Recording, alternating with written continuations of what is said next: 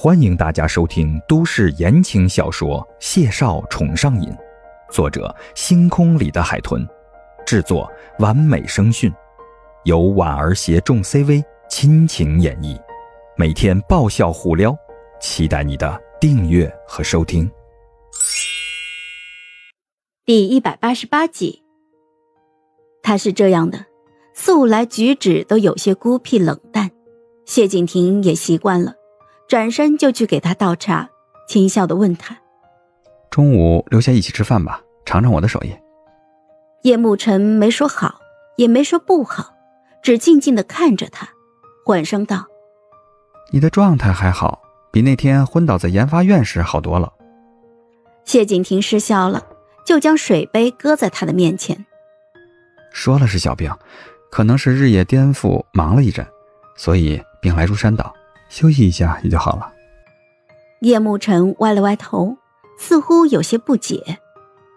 既然没事，为什么还特意请假？我听说你进院的首案项目正进行到最关键的阶段。每个人进入研发院，头等大事儿便是个人的首案项目，必须拿出令高层认可的成品和成绩，才能稳固在研发院的位置。前些日子。谢景亭日夜颠倒、为工作投入的状态，其实，在叶慕辰看来是最正常不过的。他不是很明白谢景亭突然的懈怠，因为这位谢师哥看起来不像是三分钟热度的人。谢景亭过去在心理门诊也遇到过像叶慕辰这样的人，都是被家属带来咨询的。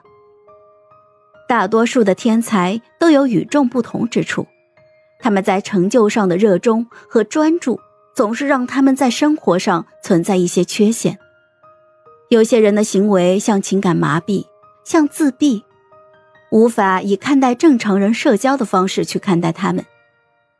叶慕辰之前选修的心理学，应该也是因为外人的眼光和言论。与其说他在乎别人的看法，不如说他是好奇自己是不是真的有什么问题。当然，谢景亭也不觉得在这个天才面前，他的心理学术语有施展用武之地的机会。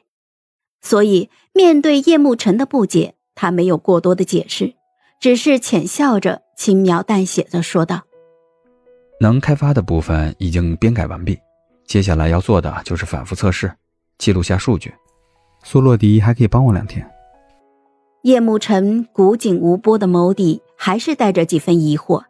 但没有再多问，因为他眼尾的视线发现了从楼上走下来的人。数月不见的小姑娘，栗色微卷的长发梳着高马尾，穿雪白的雪纺连衣裙，肌肤如雪，素面朝天，瞧着清新脱俗，像漫画里走出来的小仙女。她脚步轻快地从楼上下来，一眼就看到叶慕辰。陈亮的桃花眸略略笑弯了，笑声清锐：“呀，这不是叶大神吗？可真是稀客呀！”谢慕辰淡淡的与他对视，背靠着沙发，一手端着水杯，秀俊的面上毫无波动。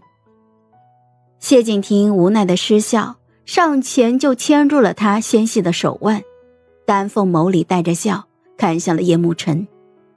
现在你知道我为什么偷懒了？小祖宗昨晚刚回来。叶慕辰浓睫眨了眨，垂下眼没接话，默默的抿了抿口水。那边，谢景亭已经轻声和语的跟孟婉婉说着话了。慕辰知道我休假，特地来看望我。孟婉婉瞄了眼沙发上面无表情、一身拒人于千里之外冷淡气息的叶慕辰，啧了一声。